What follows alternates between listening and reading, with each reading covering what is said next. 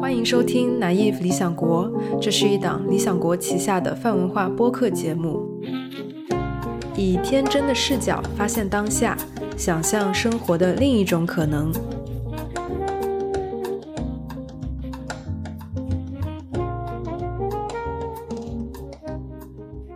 Hello，大家好，欢迎收听新一期的《naive 理想国》，我是编辑乔乔。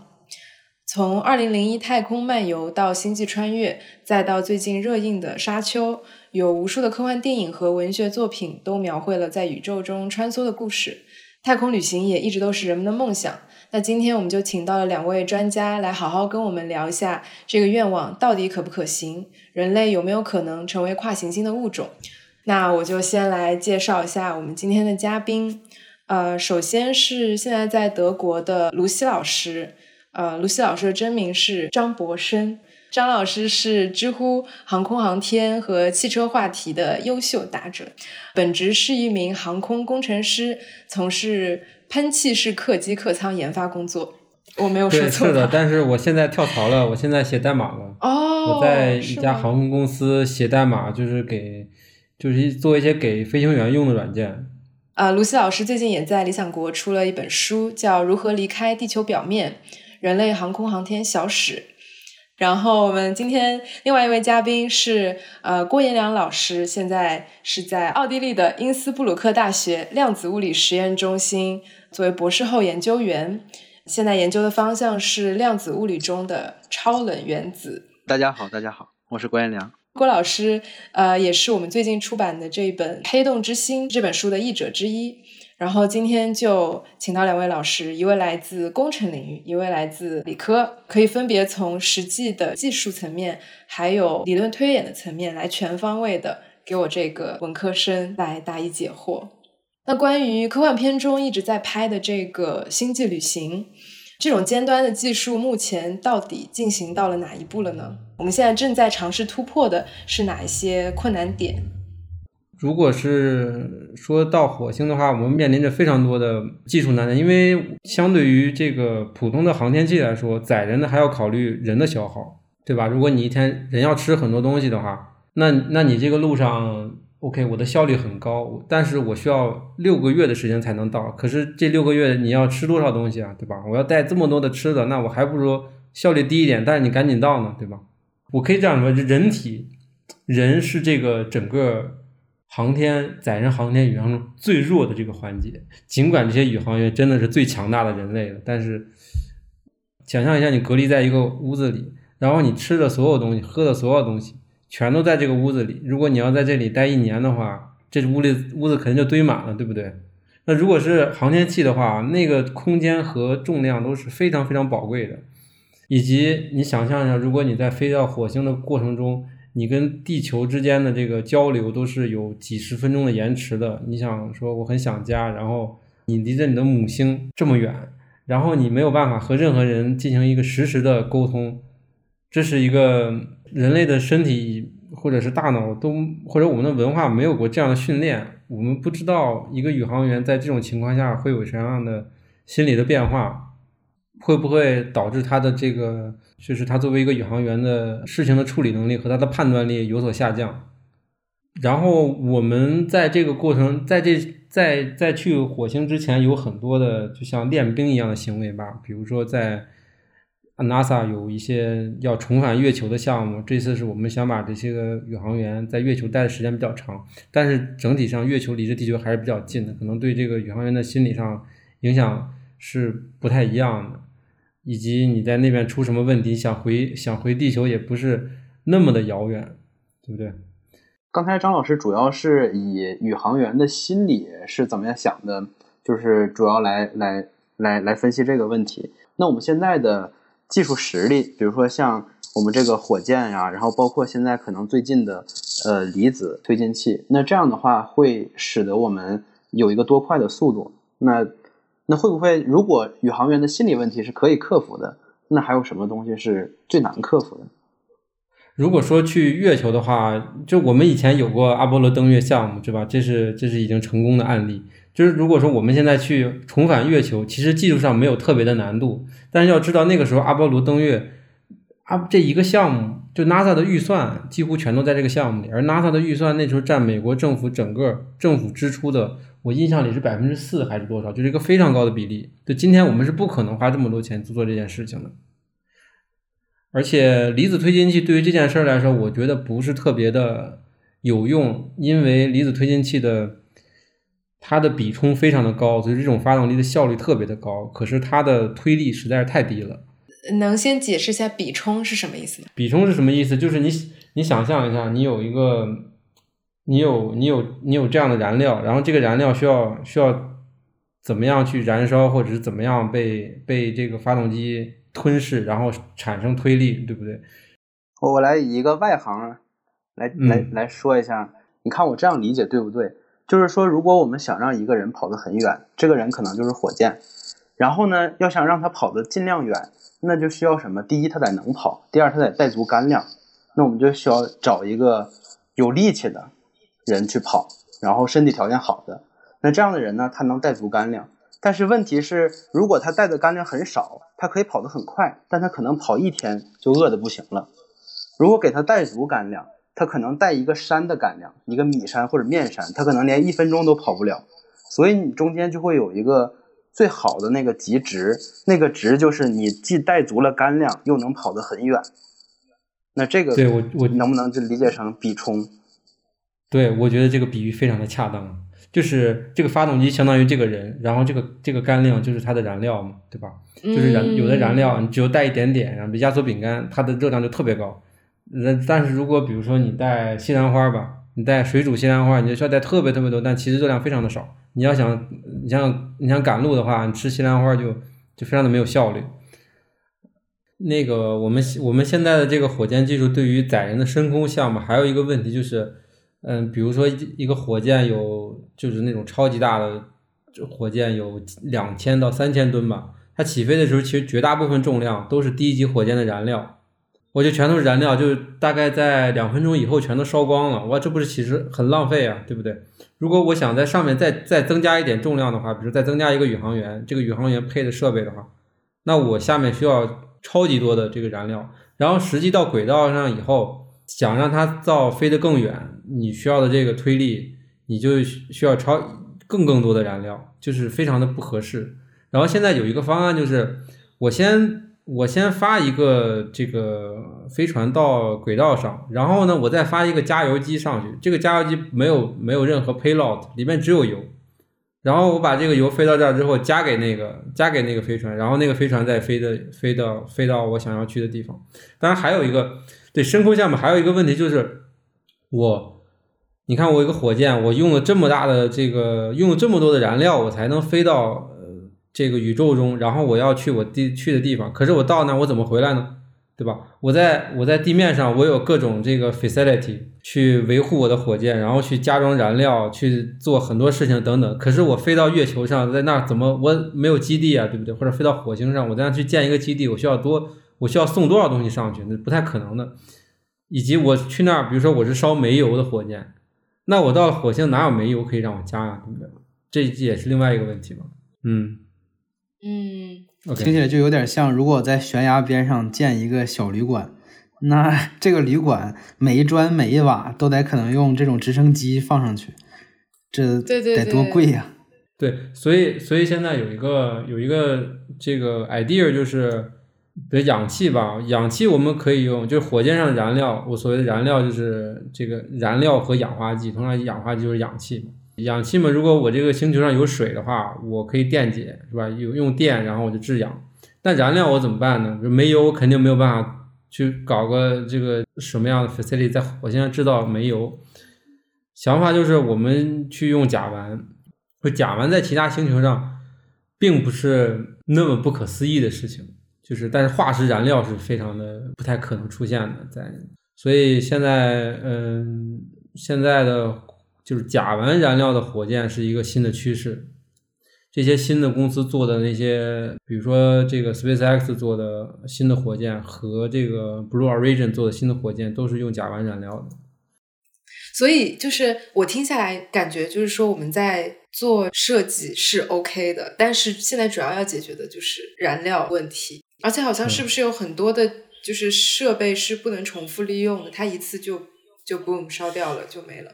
对，绝其实绝大部分的设备都是不能重复利用的。这个事儿是，其实重复利用这件事儿是从这个航天飞机开始的。我们觉得一一个火箭这么昂贵，发上去就大概烧了两分钟就没了，这这钱都没有了，这太浪费了。我们搞一个可以复用的好不好？我们飞上去之后，然后我们再回来继续用，这就是这个航天飞机，对吧？我像飞机一样飞上去，做完事情我再飞回来。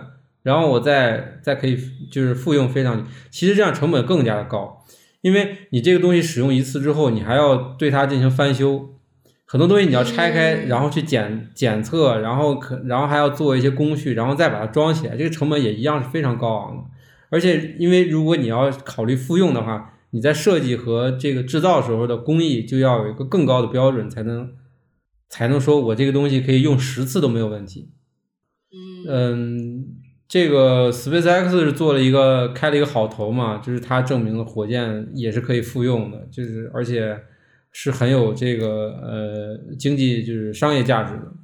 嗯，但是对于对于 NASA 的最顶尖上的那些技术、那些那些火箭项目来说，还是不太呃有吸引力，就是复复用的方案不是太有吸引力。为什么呢？因为通常一个火箭的一级就是最重要的是一级火箭，它的就是结束使命的，就是它在分离的时候，它的高度和速度都已经非常高了。可是如果你要想要考虑复用的话，呃，陨石进入地球时候它会烧嘛，对吧？你让这个火箭从那么高的高空和那么快的速度回到地球，然后它还完好无损，你还可以复用，你只能以一个很低的高度和很低的速度，也就是说，它的使命其实还没有完成呢，它就已经结束了。这样对你整个火箭其实效率是一个下降的，只不过你的成本是降低了。哦，所以一切都要计算好它的平衡的点在哪里。对，是的，所以对一些超超难的、超高水平的项目，其实复用的计划不是特别的受欢迎。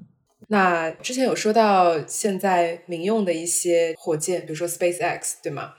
这个马斯克的 SpaceX 到底是不是？企业给投资人画的大饼，他到底能不能送大家到火星上去移民？对，SpaceX 这家公司从创始到现在，他提出过非常多让技术人员觉得匪夷所思的方案，但是最终却一个一个都成真了。以现在 SpaceX 的技术路线看，去火星还是存在可能性的。但是几乎只能是单程票，往返是几乎是不可能的。它这个它这个火箭看上去非常的疯狂啊，就是这么大的发动机，然后一下用了几十个绑在一起。然后最开始它的火箭本来想用不锈钢的，看着都非常的疯狂。因为那为什么不锈钢是很疯狂的一个想法呢？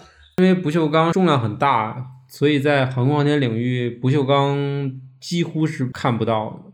航空航天上的结构零件不太会用不锈钢，因为它太重了。其实它强度也不是特别的好。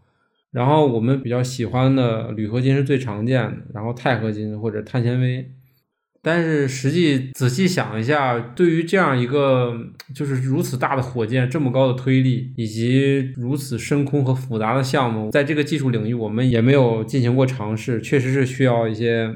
盒子外的 idea，SpaceX 火箭的舰体用不锈钢，就是铝的重量是更好，就是它的同样重量的强度是也更高。但是它本来认为它的火箭就进入火星的过程中，它是需要有隔热层的，对吧？它才可以保护自己不要解体。但是铝合金是很难达到这个水平的。如果它在铝合金外面再加一个隔热层的话，这个东西非常的重啊，也相当的贵，就是也非常的复杂。所以他觉得我就直接不要这样子，然后他就用的不锈钢的舰体。然后最初他的想法是：哎呀，我这个如果用一个隔热层这么麻烦，我不如用别的方式，就是我在进入火星的时候，我在我的液态甲烷这个燃料，我在我舰体的表面，我就像出汗一样，我把它去流到这个舰体表面。然后这个热量会让液态甲烷去快速的蒸发，然后这蒸发的过程直接把这个热量都吸收掉了，我不就不用再用隔热层了吗？而且我有非常多的甲烷，这本来就是我的燃料。后来非常遗憾，他放弃了这个非常创意的想法，还是选择用这个隔热层。对，SpaceX 在这条在他自己这个技术路线上，做了非常多疯狂的事情。就在我看来，除了它回收火箭以外，还有一个就是它的那个大的火箭星舰用的发动机。就是猛禽发动机，它用了一个所有人都知道效率最高的方式，但是呢，这种是非常的困难，非常非常困难实现的。就 NASA 也做了很长时间的研究，但是没有一个成型的产品拿出来说，我这个可以稳定的工作。但是它最后就实现了。那就是说，他做到了 NASA 都没有办法做到的事情吗？是的，有这么厉害？是的，因为有就是 NASA，NASA 做这件事情的动力和他也不一样。NASA 投入的精投入的呃成本可能也没有他高，他具体在这件事情上投入多少成本我们也不知道。他作为一家私人企业，不是上市公司，它它不需要向大家汇报他有多少成本。但是毫无疑问是有非常高的成本，以及就这家公司它整个的这个创新的模式就非常的不一样。不一样在哪里？比如说。如果你作为一台火箭发动机，你需要有一个火箭发动机的测试场地，它通常会非常的昂贵。火箭发动机的测试也非常的昂贵，设计也非常的昂贵，然后你的试生产等等都非常的高成本。但是它呢，就说我可以减少我的测试，呃，我来更多的模拟，我就可以减少测试。可是我市面上没有一个可以满足我标准的呃模拟软件，于是他就自己去做了这样的软件。嗯，就说你花这样成本去做一个模拟的软件，可能成本这个成本是要低于你去到实验场上去测试这个火箭的，所以这就非常的新颖。以及它在这个航空航天领域，为什么我们会看在飞机或者是在火箭上有一些技术非常非常的老旧？比如这个发动机型号，可能在六几年就已经有了。我举一个更好的例子吧，就是苏联的载人火箭，这个嗯联盟号 Soyuz。它现在也发卫星什么的，它也执行很多任务，但这个火箭是苏联最早的大型的火箭，这已经都几十年过去，半个世纪过去了，这个火箭还非常的活跃，就是还在不停的发射，就是因为研发一些新东西实在是风险太高了。如果老的能用的话，我尽量用老的；如果老的实在是无法满足我现在新的标准了，我才会去创新。但 SpaceX 呢，它就是说，哎呀，你有这么多老的技术，效率很低啊，肯定新技术效率效率更高。那怎么办呢？我与其用老技术降低我的效率，我不如啊，就是冒更大的风险，直接全上新技术。嗯，这就是它的它的路线。所以我不管那么多，我技新技术先上，行不行再说，不行我再改。行的话，那不是就挺好吗？这是它的技术论。其实这个在在很多行业，比如说在汽车就是很常见，但是在航空航天是非常罕见的。但事实证明，他这样做极度的保守，因为创新的成本非常的高，风险风险巨大，就是没有必要的。所以我的教授也说，这个创新发生在创新必须要发生的地方。嗯，只要老的技术可以用，绝不要创新。哇，那这个跟我想象当中的就是科研创新好像完全不一样。我原来以为就是哪儿能创新就赶紧做呗，有那么多资源，有那么多钱。那你记不记得《三体》里面有一段是张北海，然后开枪射杀了其中几个人，然后才使得化学燃料转化成核聚变反应。所以其实很多人可能在那里面，包括那个，我觉得那个小说的一，它它比较好的一点就是很多东西其实它是有迹可循的。像刚才卢西老师说的，确实这可能是现在所有人的想法，就是创新只发生在必要的地方。说到这个 SpaceX 的话，它一开始是不是也是为了就是能够便宜的来造火箭？因为如果你要民用的话，它必须得是一方面是能重复利用，一方面它的成本也得下来，因为它不是为了科研。你说它可以花重金去做新的东西，我不知道是不是这个逻辑。对，是的，这对，嗯，马斯克在创建 SpaceX 之前，他其实没有想做火箭。他最初呢，就是他是个梦想家，他想在火星去种一点植物。为了这件事儿呢，需要有一个航天器。虽然这个航天器不需要特别复杂、非常高的性能、非常多的功能，但是需要有这样一个航天器，并且需要有一个火箭能把它打上去。嗯，世界上提供火箭发射服务的公司并不是很多，或者国家不是很多。然后他就去俄罗斯，俄罗斯的就是我刚才提到的这个联盟号给他的报价非常的高，然后他就非常的不开心，然后他在回美国的路上，他就大概计算了一下这个火箭的成本是多少，他发现火箭的制造成本只是它发射报价的百分之三，这利润也太高了吧！我即使如果是把我的发射发射报价降低到百分之十，我依依旧有百分之七十的暴利啊，这也太赚钱了。而且这个世界上其实都是在卫星等火箭，这个火箭的运力是不足的。所以我如果能够造出这样的火箭，且如果我这个火箭能够重复利用的话，那成本就会更低。我有可以非常低的价钱，而且有非常非常高的利润。于是 SpaceX 才这样成立。从开始的时候，SpaceX 就是所有的事情唯一的目标就是低成本。然后他用的那个发动机是那个梅林发动机 Merlin。这个发动机其实是 NASA 做的，不能说完全是 NASA 的。NASA 在大概十年左右，十年前吧，在它这个在 SpaceX 创建十年前，它有这样一个项目叫 Fast Track。NASA 去开发这样一款发动机，其实只是为了训练一下 NASA 自己的工程师。他说：“哎呀，我们这个这个马歇尔飞行中心的这个新的工程师，因为火箭项目是很少的，对吧？没有一个国家会不停的造新火箭，不停的造新发动机。”好了，我们这个已经有点青黄不接了，是吧？我们已经有这么多的火箭发动机了，我们即使造一个新的火箭，我们也可以尝试用老的发动机，没有关系，对吧？老的能用就可以用，为什么要造新的呢？所以导致我们这新一辈的工程师从来没有参与过发动机的研发。那怎么行啊？那我们老的都退休了，新的又没干过，那我们相当于不是没有开发火箭的经验了吗？这肯定不能接受啊！于是他们就去找了这个，就去找，就就让这些工程师呢。说我们没有火箭项目，我们就做一个发动机。这个发动机只有一个目标，就是低成本，就是从这个从燃料的选择到这个循环方式，然后到测试，所有东西只要便宜就行，简单便宜就好。我们只是练一下手嘛，对吗？不用做个练习题，不用做特别复杂的。然后这件事就做，而且这家这个发动机很快就实现了。而且我们要用一些新的技术，就是。计算机模拟啊，什么那个，在那个年代最新的这个开发技术，哎，然后很成功。但是这个发动机就像计划的一样，它没有一个配套的火箭，没有上天。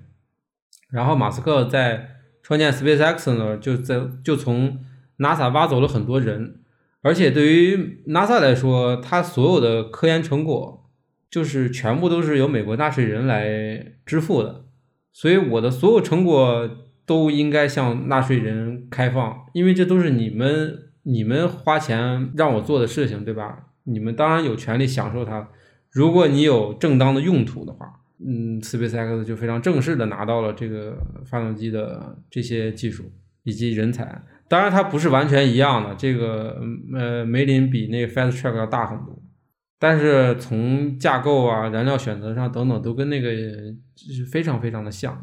技术指标都非常的像，然后梅林就这样有，然后它的火箭，然后他又用很多新的技术去这个电脑控制什么的，让它这个可以降落。后来就渐渐的就做到了这个猎鹰九号。猎鹰九号因为可以复用，而且它产量也相当的高，现在几乎是统治了全世界的商业发射市场。唯一它没有办法统治的，可能就是那种极高成本的卫星，比如说。美国的詹姆斯韦伯号太空望远镜的发射选的是欧洲的那个阿里亚纳五号，因为阿里亚纳五号的这个成功率几乎是百分之百，只有第一次失败了，后面后面都是成功的。就是因为我这一次的发射成本只有一点点，但是我这个卫星实在太贵了，我这个卫星造了十几年的时间，然后花了几百亿的美元，结果你发射失败了，我根本就不可能在国会拿到这么多的钱再去做一台。所以我必须要非常非常的保守，非常的安全，发射成本没有关系，而且很多卫星非常非常的贵，它其实不是特别在意发射成本，而更在意这个发射的成功率。就算你有保险公司，可是你，比如说你家这个电信运营商吧，你说我已经跟客户。承诺了，我五月份的时候要开始提供服务，结果你把卫星给我发射砸了，那我再造，我就算这个保险公司赔我钱了，我再造一个卫星再上去，可能一年过去了，那我是不是还要给我的这个客户们去去付违约金啊？那我客户他们的那些生意不都是黄了吗？所以这是有一些有一些客户是无法接受的。但现在猎鹰的那个它的发射成功率记录也是非常的好，几乎可以说是统治了商业发射市场。商业公司它的运营效率肯定会更高一些。如果如果一个机构它的目标并不是盈利的话，它是不可能盈利的。这这个历史上几乎不存在这样的例子。我本来在这儿，我并不想盈利，哎，我不小心却赚了钱。就是有这样的机构，它并没有提高效率的动力吧。所以 SpaceX 的运营效率是非常的高。虽然它的员工员工工资肯定是相当高的，但是它最后产品的价格可以非常的低。其实说实话，我一直是这样的观点啊，在这个世界上，越复杂的工业品，在人工成本越高的地方，它的成本其实是越低的。就是比如说，比如说在美国或者是在欧洲，你做一个很复杂的卫星，这个卫星当然它会非常的贵，但是我在这里我有这样的技术基础，我有这样的人才，我有这样的这个基础建设可以把它做出来。但如果你去一个比较穷的地方，它的工程成本很低，但你把它做出来。需要更高的成本，就是你需要巨量的投入，而且没有这样的经验，没有这样的人可以做它，就需要动用更多的资源才能把它实现。我一直这样观念。对，就事倍功半的一件事情。对。那这个成本一直在说成本高和低，那如果我就是想在太空上走一圈，就是坐这个火箭，比如说是像你说效率低的那种可持续性的火箭，那大概票价得是多少钱呢？咱们说，如果一次能上五十个人的话，五十个人非常的大。票价大概是在什么？现在我能想到最便宜的可能是也要三十万美元吧，但是那个时间非常的短。如果你想真的在太空中旅游一下，这是去哪儿？这个只是上去一下就下来，十几分钟吧，好像是还是半个小时了，就时间很短。就是你能将将过卡门线，然后体验一下失重，但你并没有进入轨道。这个轨道的概念很重要，你可以高度非常非常非常的高，但其实你没有进入轨道，你总是会掉下来的。如果你进入轨道，你绕着地球转，你才有这样的离心力，然后和你的引力相抵消，你才能维持在宇宙中。如果你没有进入轨道，只是去那旅游一圈的话，这世界上有几家太空旅游公司了已经。现在票价我印象里是几十万美元吧，就还是蛮贵的。但是但是这个这个市场是存在的，有非常多的人排队想去旅游。所以，如果这个市场大到一定程度，它的规模效应把它的成本降低到大概的潜力是一张票三万美元。三万美元其实已经不是特别。头等舱的机票要多少钱，对吧？对啊，疫情期间更别说了。这个啊，你别说，疫情期间回国的机票跟这个机票也差不太多，也差不多呀。对啊，对，疫情期间，我现在在航空公司工作嘛，然后我们公司。是德国唯二的有到中国航班的公司。嗯，我们已经有几个航班熔断了，后来一直都没。本来应该一周一班，已经好久没有飞过了，我都不知道多久了。然后熔断航班的那个乘客全都在酒店等着，然后酒店的钱还是公司出。哇，这是不知道一天有多少成本，然后还要管他们，如果谁生病了，还要带他们去看病什么的，因为他有一些是旅客，就是旅游的人，他们并不会德语。然后也不熟悉这边的医院怎么样的。对，说到这个，我其实也有一个问题想问卢西老师的，就是，嗯，对于民航现在的发展，是不是会由于现在的疫情，就是大家飞机都飞不了啊，这个需求量大大下降，呃，收入也大大下降，会不会导致民航的发展会变缓呢？民航发展已经变缓了。我以我为什么要跳槽呢？我之前在做客呃研发的嘛，我做客方工程的。然后因为疫情，所以航空公司没钱了，航空公司也没有需求买更多的飞机。当他没有需求的时候，他就不会去订新飞机。他本来订的飞机，他也会延迟去。去取货，呃，取货的时候他会付尾款他没有钱去付尾款，他就会延迟取，而且他没有需求。我我这个飞机买来我是要飞的，我停在那儿的话，我每天对我来说都是贷款利息，所以呢，飞机制造商也拿不到钱，所以飞机制造商也没有新的项目，所以这个所有的进程全部都放缓了，甚至就停滞了。然后对于旅客来说，就我知道的。不管是波音还是空客，大家的新飞机项目基本上直接冻结或者是取消了。对于旅客来说，航空公司航空公司现在飞的少，航空公司非常需要旅客，航空公司会把票价打得非常的低，是对于旅客来说可能是短暂的有好处，但是当航空公司不赚钱的时候，就这个就这个成本总是会有人出的。最后旅客少了，航班低了，那规模效应减弱，每座成本就会提高，所以票价一定会涨的。嗯，以后一定是会涨的。说到这个票价的事儿，还有一个观点，这个观点是，就是这个世界上有一个非常重要的趋势，就是超音速的公务机。嗯，我们现在坐的飞机其实都是亚音速飞机，对吧？对。嗯，超音速公务机有几家公司在做，然后最远的应该是美国的这个 Boom，他们如果实现了的话，大概从纽约到伦敦这样的航班时间的只有不到一半的时间，大概百分之四十左右的这个旅行时间。也就是说，你从伦敦到纽约可以当天往返，去那边做一些事情，然后再回来。哇，不是只喂鸽子，然后呢？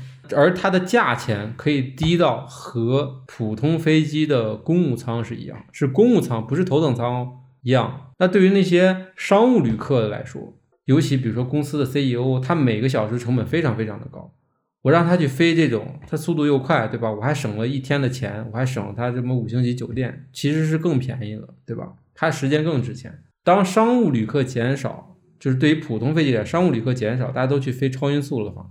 那么谁来飞这个普通的亚运速飞机呢？那就只有这个大概旅游的人，就是 pleasure passenger，就去旅游或者探亲访友这样的，坐经济舱的。可其实所有的航空公司的经济舱都不赚钱，几乎都没有赚钱的，全部几乎全部都是由商务舱的旅客来提供利润。那当商务旅客不飞这些飞机了，那怎么办呢？那大家这个就是经济舱的旅客其实也没得飞了。那如果它的票价，那肯定要提高，要不然我航空公司为什么要做这件事情呢？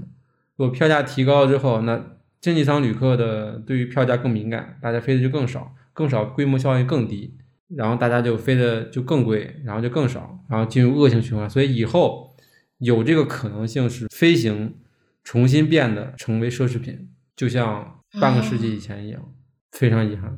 我这是我个人观点。那我有一个问题啊。就是其实现在超音速飞机其实已经实现了，而且可以达到两马赫以上，就是两倍的音速以上。但是而且载客其实也曾经尝试过，但是它没有实现或者是没有大批量应用的原因，是因为噪声污染，就是你会听到一个爆炸的声音，砰一声，当你超过音速的时候。然后我之前在巴黎的时候感受过一次，就是一次音爆。应该，然后第二天说不是因为爆炸，是因为有一个飞机突破音障了，然后形成音爆。就当你的速度达到音速超超过这个声速以上的时候，就相当于前面的空气会挤压，然后形成一个爆炸的声音。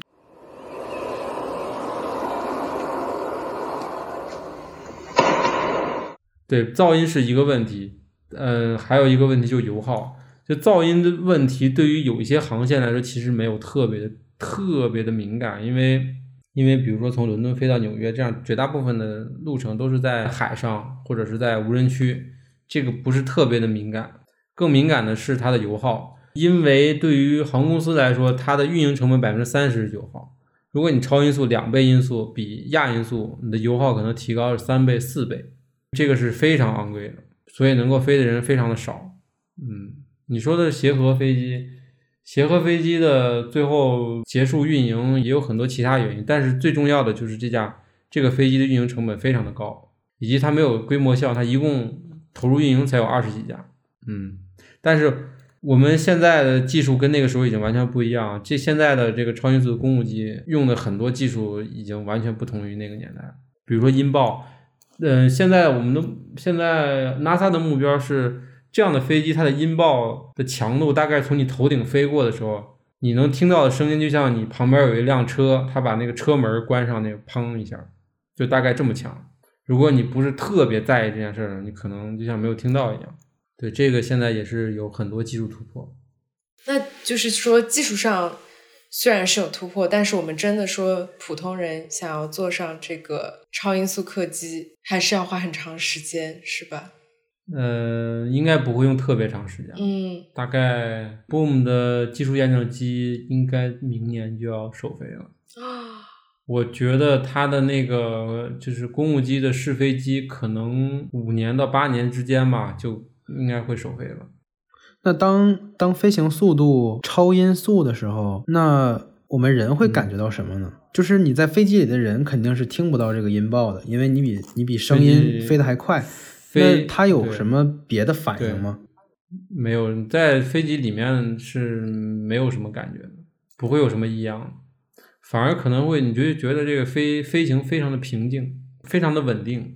然后我们平时坐的飞机也会，你在高空巡航的时候，大部分时间也觉得非常的稳定，但是偶尔会有一些小颠簸，但是那个可能会颠簸的更弱一些，但主要原因是因为它飞得更高一些，就是在那样的高空中，它那个气流更稳定，大气更稳定，是不是也是因为飞得更高之后，你的音爆经过衰减之后，才不会造成更多的噪声污染，所以你需要飞到很高的地方，然后再突破音障。然后音爆，然后再达到超音速飞行。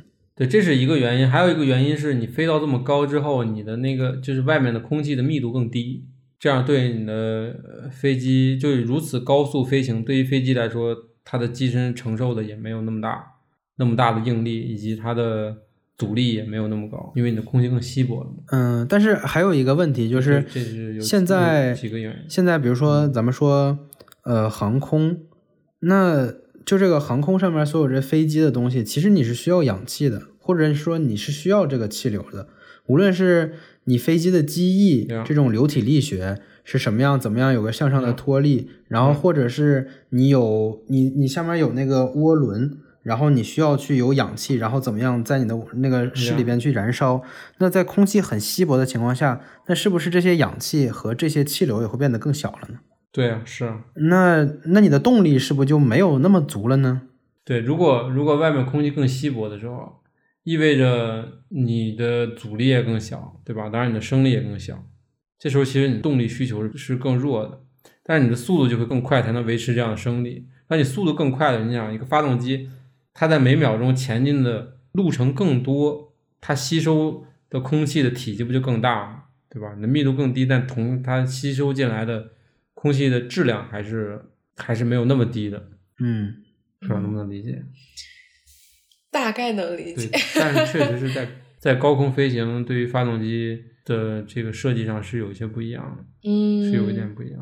通常在高空高速飞行的发动机长得都是细长型的，像火箭似的。嗯，对，像火箭一样。对，那说完超音速飞机，露西老师能和我们聊一下飞行汽车这个事情，它的可实行性吗？嗯，飞行汽车基本上是不太不太存在这个普及的可能性的吧？就说这个东西的存在，其实世界上已经有了，但是汽车和飞机看上去好像都是这样的交通个人交通工具，但其实它们差距实在是太远了。飞机需要满足的很多东西，比如说重量轻，当然汽车也要重量轻，但是飞机重量要极轻。重量轻到我我完全不用考虑我这个机身的防撞性，对吧？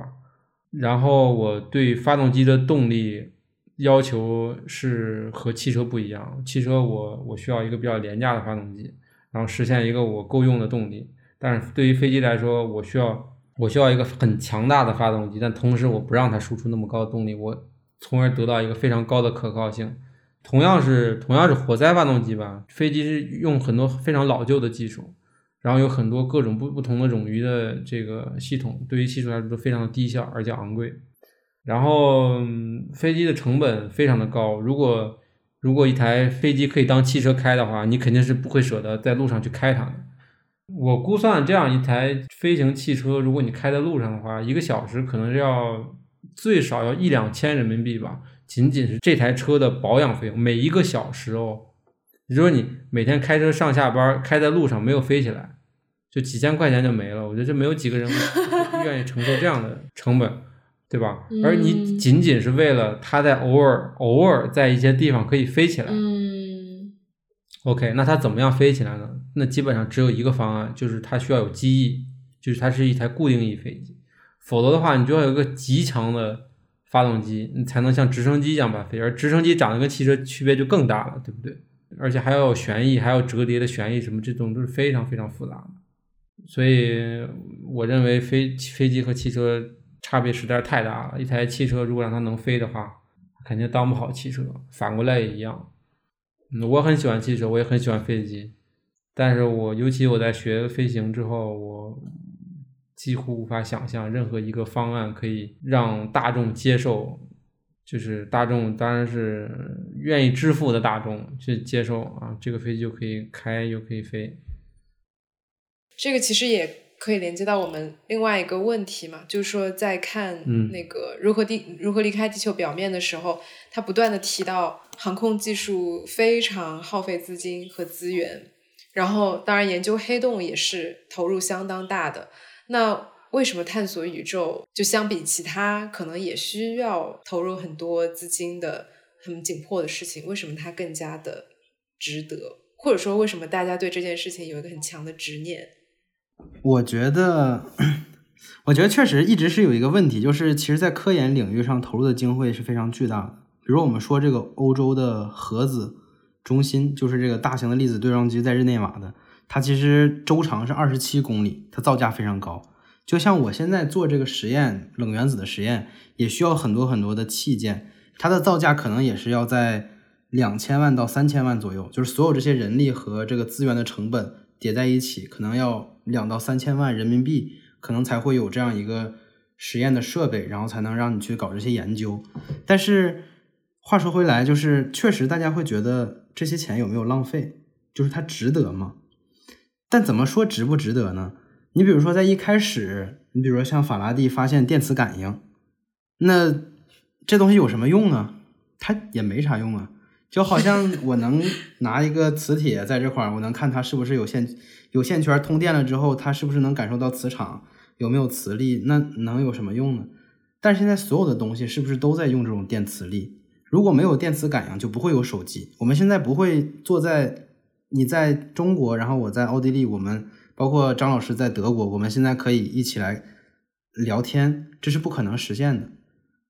所以，所有的一切之前都是这个东西有什么用？一开始可能答案都是没什么用，但是你渐渐的随着不断的发展，你才知道原来我还可以这样利用它。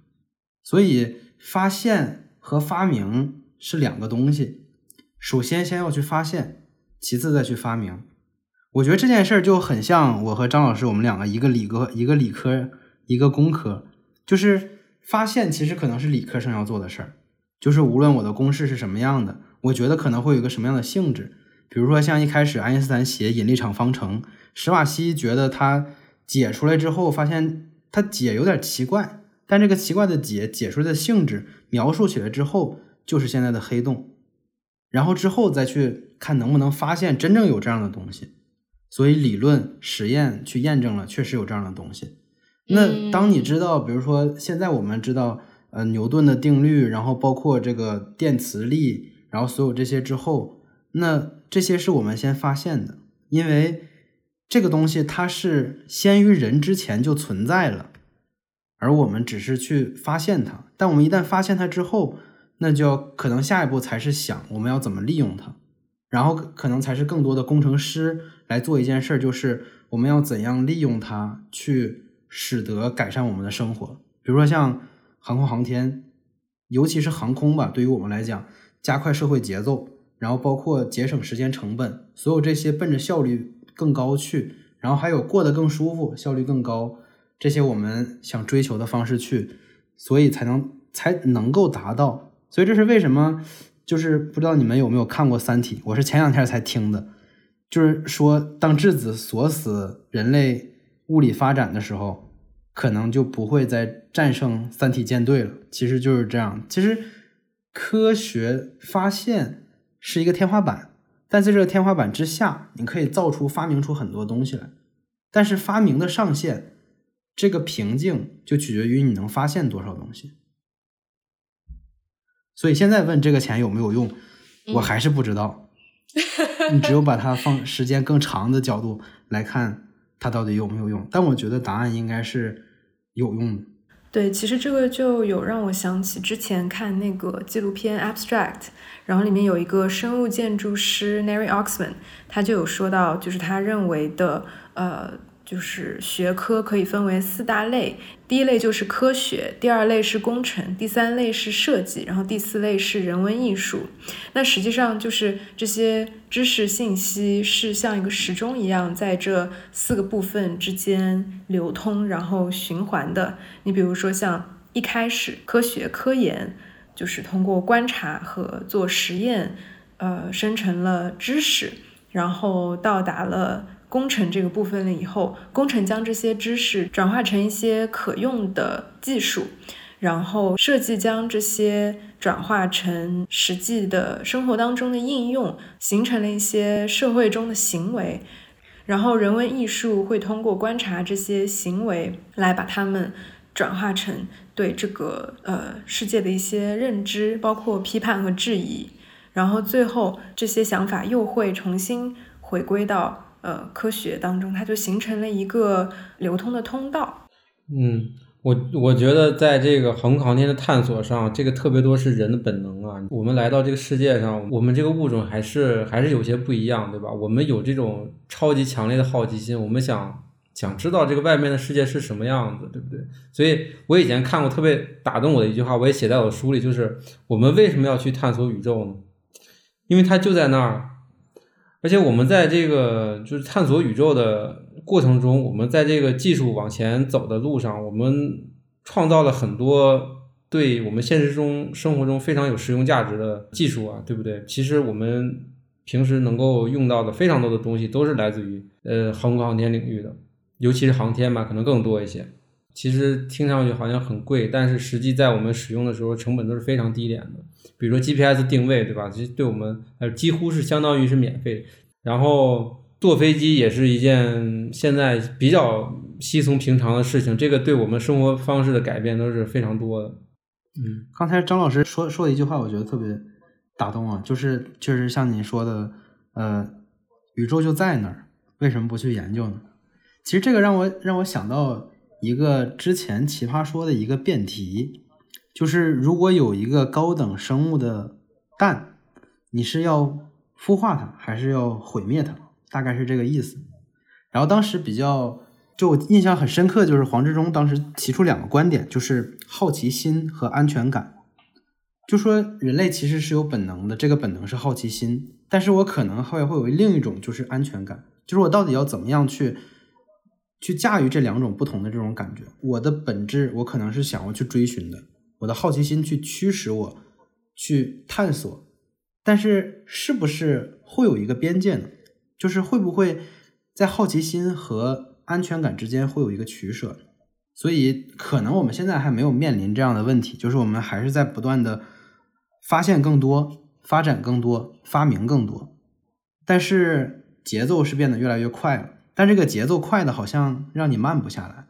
那我们是要还要继续这样追求下去吗？还是说会有某一个地方说，我应该匀速了，或者我应该想想该怎么收了？其实一开始我问这个问题也是，也是有在想，因为现在不是都说发展是呈那个 exponential 的速度在增长嘛，对吧？那我们是不是要控制它一下？首先，这个这个时候不是控制的时候，就是我们还没有到达某一个让你觉得这个节奏让你受不了的时候。而且，其实你也在在这个节奏当中，你也在享受着它给你带来的福利。你现在想要吃东西，已经深夜了，还有外卖可以给你送。你现在想要一个新的手机或者怎么样，你就可以去买。那其实这些都是这个快的节奏给你带来的福利。所以其实这你在这个节奏当中，但这个节奏其实也在回馈你。但还有一点就是，嗯，怎么样停下来很难。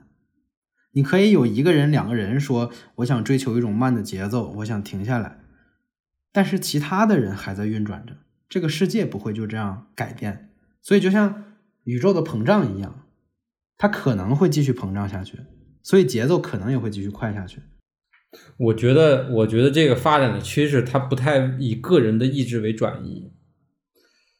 嗯，比如说一个上了，就很多上了年纪的人，他就觉得这个世界变化的太快了，不适应，非常的不适，然后喜欢在自己的本来的舒适区里面。但是这个世界的发展并不以他们的意志为转移，对不对？你在美国就有就有这样的人群，就他们完全拒绝现代的这个这些东西，比如说汽车或者是银行账号或者是手机这些东西，他们还以他们的这个生活方式去生活。但是毫无疑问，他们并不是社会的主流。就是美国的科技的发展，NASA 做的事情并没有因为这些人的选择而慢下来。我觉得这件事儿有点就是。你怎么样去定义自由？你觉得它就在那儿，是你想去探索它，这是你的自由。那同样，现在比如说，就是在《三体》里面说，我记得有一句话，呃，是人类能不能向外界发出安全声明？说是可以的。这个安全声明是什么呢？就是告诉外面，在太阳系以内，我们的光速是小于第一宇宙速度的，这样我们就出不了太阳系。然后这样就可以向外界发送安全声明，说我们连太阳系都出不去，你看我们能干什么坏事呢？嗯，但是最终没有通过，为什么呢？是因为大家觉得这样限制了自由，因为有些人觉得我怎么能一辈子都出不了太阳系啊？但现在问，如果这件事摆在我们面前，摆在你面前，说你不能逃离太阳系，但是你可以拥有安全，可以让后代繁衍下去。嗯，你选择吗？我会选择。那肯那必然是，因为现在我本身也出不了太阳系。对啊。所以这件事儿就是，如果放在现在，那我把这个条件改一下。我说，如果你不能出国，你觉得你的自由是不是被限制了？你会觉得自由被限制了，对吧？非常限制。但如果再往前推，如果在如果在明朝的时候说你不能出国，你有觉得自由被限制吗？你不会。只有说告诉你你不能出村儿。你才会觉得你的自由被限制了，所以自由这个概念本身就没有绝对的，它只是一个相对的概念。你能做什么，但你做不了，你就觉得你的自由好像被限制了。但现在是有人上了月球了，我们有火箭，或者我们有更多其他的这种理论上可行的推进方式，让我们能以很快的速度飞向宇宙。那这个时候，让你不要去做，你才会觉得。我自由受限制，嗯，我会我会我会选择这个比较危险的方式啊。我觉得这样的扼杀自由的选项是是不太所以就是从卢西老师的角度来看，不管我们现在的技术能不能达到，还是还是会选择我想要无限的自由，对吧？比如说，比如说这个《三体》，如果你说你。发出安全的信号，然后别人也不会来跟你有什么样的什么样的互动，然后你可以在太阳系里进行繁衍生息，啊，没有必要吧？就算别人来的时候，也可以看看，哇，这个外外星的舰队长得是什么样子，也是很值得的呀。是，但是下一秒看完不就是毁灭吗？对，而且可能很多人是看不到的。这就是朝闻道，夕死可以，是吗？哇，那那这个宇宙中存在什么更伟大的东西？就就算如果我人类都毁灭了，或者整个太阳系都毁灭了，对，但是我们在临死前好奇心满足了，而且这件事情不一定会发生，对不对？如果我们禁锢在这个区域内，但是我们的知识是有边界的，探索的范围也是有边界的，我觉得这个就比较难以接受啊，是不是？所以看，这就是一个。又一个佐证，证明科学发展是停不下来的。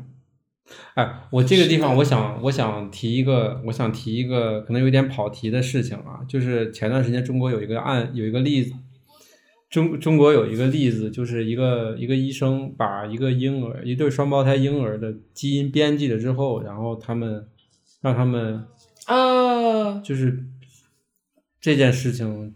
是啊，他这做的毫无疑问也是科学上的事情，但是，呃，这对我对我的这个观感冲击很大。我，对，是的，虽然我我并不是基督徒，冲击比较大，但是我觉得人就从伦理角度上来讲，我觉得一个人不应该有这样的权利，对吧？因为这个孩子是无辜的，但是这个孩子，你说你不允许他生育，那必须让他的基因锁在他的身体里，对吧？不允许有生生，这是这也是。不应该做的事情，但是你如果让他生育的话，那人类的基因库本来是没有这样人工编辑的，但是现在就是相当于被污染了，对吧？他做的事情也许是也许没有什么 harmless，但是也许呢，那我认为这样这样事情是不应该做的，但是已经做了，对吧？你有没有办法把它撤回？哎，但这个就涉及到，这个就涉及到，就是比如说像您在这个呃如何离开地球表面里面也说到，就是其实大自然设计的人类的这个身体，它是不适应去太空的，是的，对吧？那既然我们知道我们是有这个边界存在的，那是否我们也也应该去挑战，说要要违抗自然的这股力量呢？去做一些我们本来天生不应该做的事情？你我我认为这个事情完全不是一样的。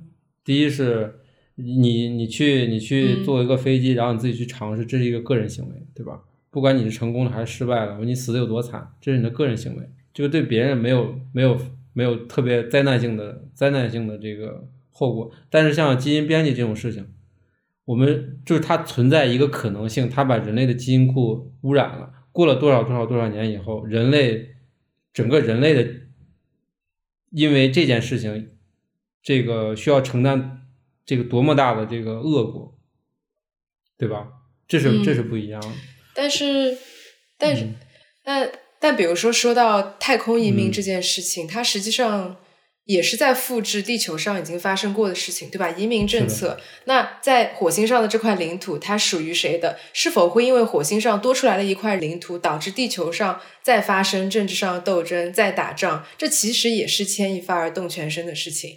然后，比如说我们花了那么多钱，它也是对吧？国民缴纳的这个税，那这个实际上。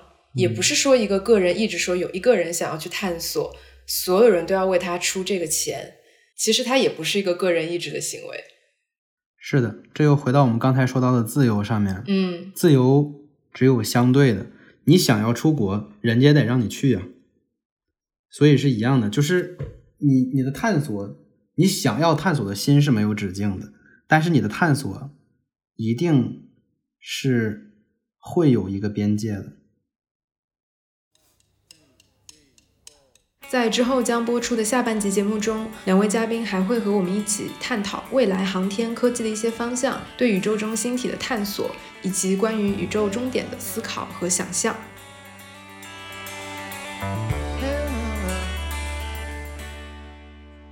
我们会每周四在 naive 理想国的微信公众号、看理想 APP、小宇宙、Apple Podcast、喜马拉雅、网易云音乐等平台更新。感谢你的收听我们下期再见。